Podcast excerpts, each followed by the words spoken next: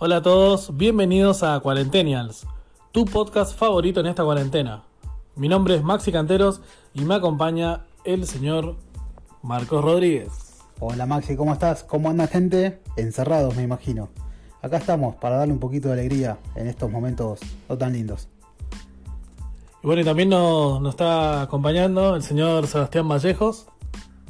Hola, ¿qué tal? ¿Cómo están toda la gente? Bueno, no tan contento, no sé, no sé para qué me invitaron a este programa, pero bueno.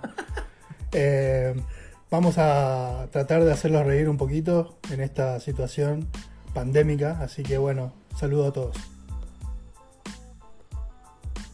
Che, ¿y esos números son posta, Marco? Y la verdad que no sé, están bastante inflados. Yo no puedo creer que 700 millones de personas se hayan contagiado en el lapso de un año.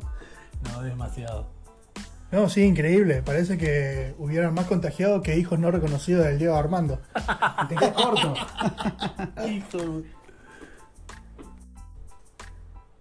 Y vos, Seba, que decís que viniste al Pepe al programa, no, no, no, él nos trae las noticias destacadas de Cuarentenials.